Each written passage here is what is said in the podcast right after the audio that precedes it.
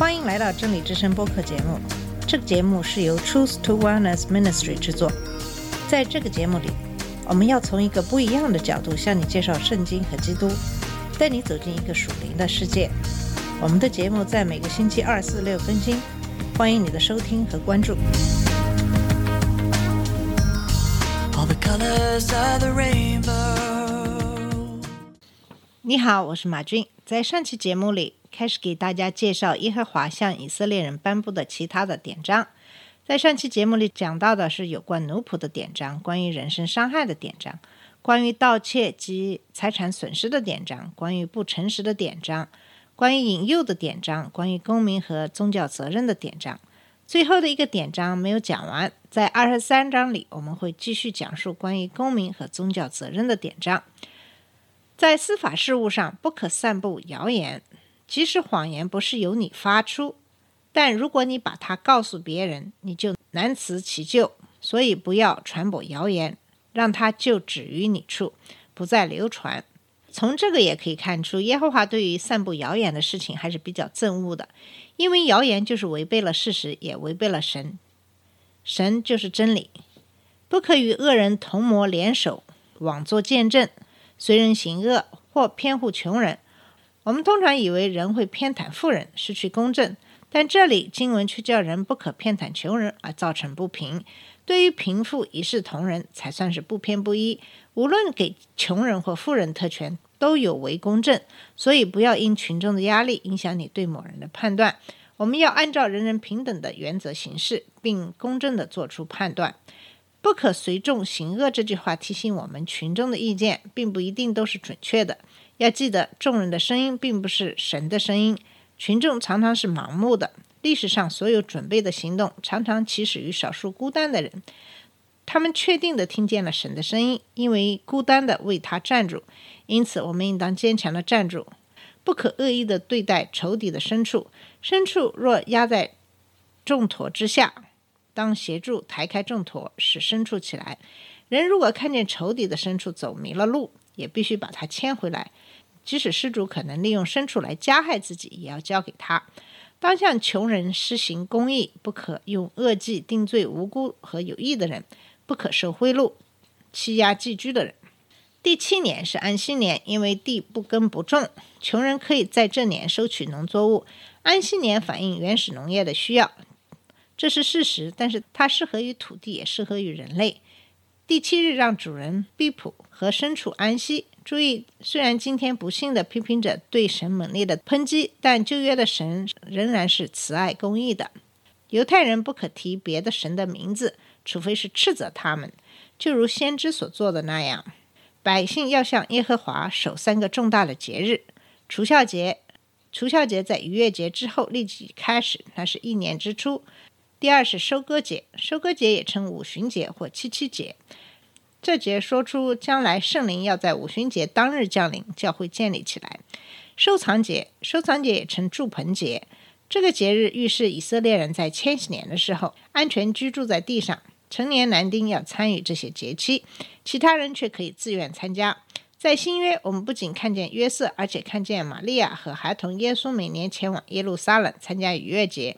有效的饼不可与神寄生的血同用。寄生的脂油属于主的，因为脂油代表最好的部分。脂油不可留到早晨，也许把它烧掉，把初熟之物中最好的送到耶和华神的殿。不可用山羊羔母的奶煮山羊羔，也许这是针对拜偶像的人奉行生养的礼。今天严谨的犹太人仍拒绝在同一个锅中煮肉和奶。此外，他们吃肉的时候也不加入奶油调味料，当中还包括肉与奶分用不同的陶器与刀具。如果可能的话，还要分用冰箱与橱柜。这一章的二十到三十三节讲的是关于征服的典章。这是神差遣使者在以色列人面前带领他们进入应许之地，把外邦的居民撵出去。如果犹太人不拜偶像，顺服主，主便为他们行大事。他们的土地从红海伸展到菲利士海，并从旷野直到大河。注意，神命令要把那地居民撵出去，那里不再有别神的约，不再有偶像，也不再有外邦人的混杂。神曾应许要剪除邪恶的迦南人，不过以色列人得与神同工，这里蕴含了重要的属灵原则：神必使我们胜过我们的仇敌，但他期望我们用信心打一场漂亮的仗。第三十三节与哥林多后书六章十四至十八节相互配合，从世界分别出来，总是神给他百姓的旨意。以色列人没有遵从神的吩咐节制，结果导致他的衰落。人很容易受生活习俗所感染。所谓“近朱者赤，近墨者黑”。今天“近墨者黑”这话仍然真实可信。神教以色列人要小心选择日常接触的人，以免他们的信仰与生活导致百姓偏离神。我们也活在价值观与人生观迥异的人群之中。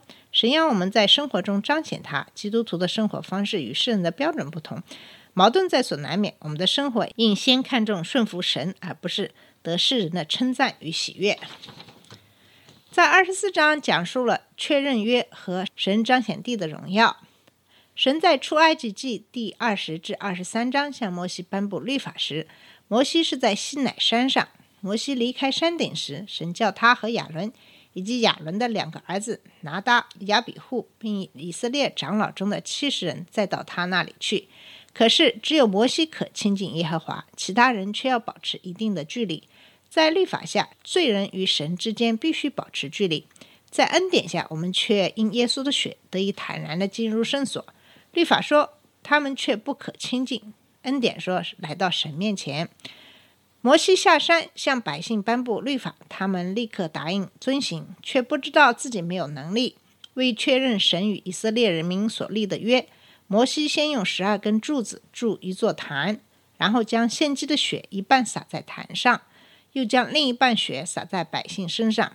在旧约时代，他悦纳牲畜的死以代替罪人，牲畜流出的血证明他的生命为另一个生命舍出。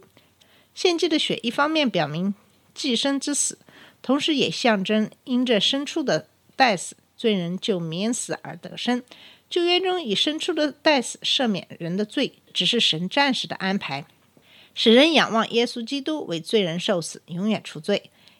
摩西在这次的立约仪式中，将祭牲的血一半洒在祭坛上，告诉罪人可以再一次来到神面前，因为那献上的祭牲已经代替他们死了。他将祭牲血的另外一半洒在百姓身上，用以表明他们的罪责已经付清，可以与神和好。急着这象征的行动，神重申对以色列人种种的应许，也教导我们关于耶稣基督舍己受死的功课。在九到十八章讲到的是神彰显地的荣耀。接着，摩西和同人再次上西奈山，正如第一和第二节所述说的，他们看见神在荣耀中显现。普遍说看见神足以致命，但这里却不一样，他们都没有被消灭。他们看到了神，他们又吃又喝。换言之，他们看见神，并在那里吃平安祭之祭肉。圣经在看见神这个题目上似乎出现矛盾之处。一方面有经文指出不能看见神，但另一方面又有经文提及看见神。事实上，神毫不遮掩的荣光是烈火，足以使观看他的人消灭。然而，他也以人、天使或云彩显现出来，叫人得以看见他，而又能存活。这里描述上西乃山显然有所不同。这一次，约书亚陪同摩西上山，走了一段路程。在摩西离去时，便委派亚伦和霍尔做百姓的审判官。摩西在山边等候了六天。那时，荣耀云彩遮盖着山顶，然后神唤醒摩西，摩西便到山顶，进入云中。又过了四十昼夜。四十是试炼或试用的数目。这里是试炼以色列人，而非摩西。然而，他们却因现在最终而失败了。可见主借着律法显示出人心的光景。摩西这时领受的训示一直记载到第三十一章的第十八节。好了，我们今天的节目就到这里。在下一次节目里，我们会给你介绍这个会幕和祭祀的一些典章。谢谢你的收听，我们下次节目再见。这里是真理之声播客节目。真理之声是 Truth to Wellness Ministry 旗下的一个节目，由 Truth to Wellness Ministry 制作和播出。如果你有什么想跟我们分享，请给我们发电子邮件，我们的邮箱地址是 truth to wellness at gmail dot com。你也可以直接去我们的网站 www dot truth to wellness dot com 浏览更多的信息下次节目再见 all the colors of the rain